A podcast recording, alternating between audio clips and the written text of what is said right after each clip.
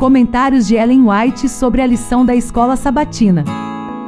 Como vai você, meu amigo? Como está você, minha amiga? Hoje é quarta-feira, 2 de agosto, e vamos estudar o tema Cristo habitando no coração.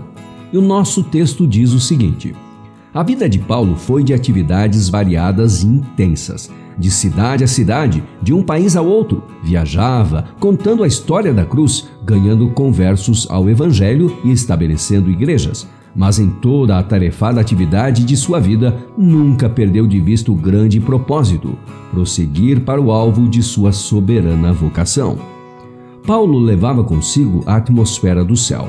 Todos os que se aproximavam dele experimentavam a influência de sua união com Cristo. O fato de sua própria vida exemplificar a verdade que ele proclamava dava um poder convincente às suas pregações. Nisso está o poder da verdade.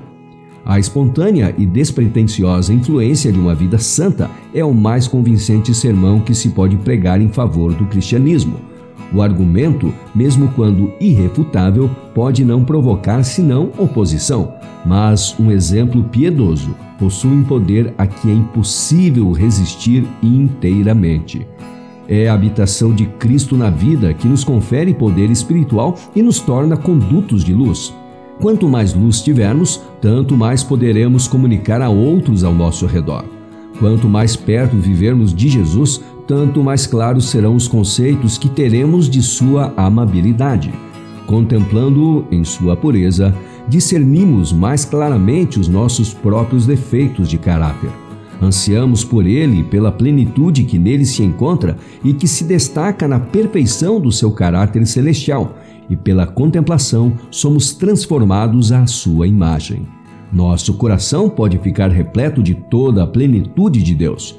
Tomemos a chave da fé e abramos o celeiro das ricas bênçãos de Deus.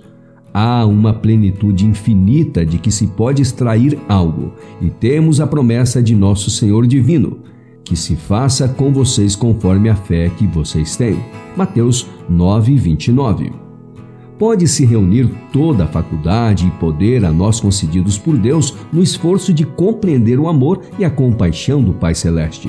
E todavia existe ainda um infinito para além.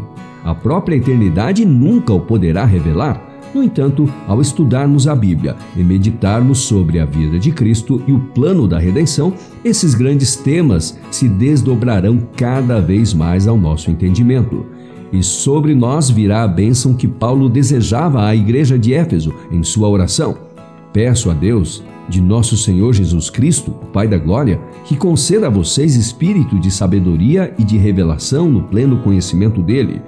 Peço que ele ilumine os olhos do coração de vocês para que saibam qual é a esperança da vocação de vocês, qual é a riqueza da glória da sua herança nos santos e qual é a suprema grandeza do seu poder sobre nós, os que cremos. Efésios 1, dos versos 17 a 19, encerra o nosso estudo de hoje, que teve citação do livro Obreiros Evangélicos, páginas 58 e 59, também da Meditação Exaltaio, de 1992, do dia 9 de setembro, e por último, do livro Testemunhos para a Igreja, volume 5, página 628. Amanhã é quinta-feira e vamos estudar o tema Glória na Igreja e em Cristo. Até amanhã, espero você.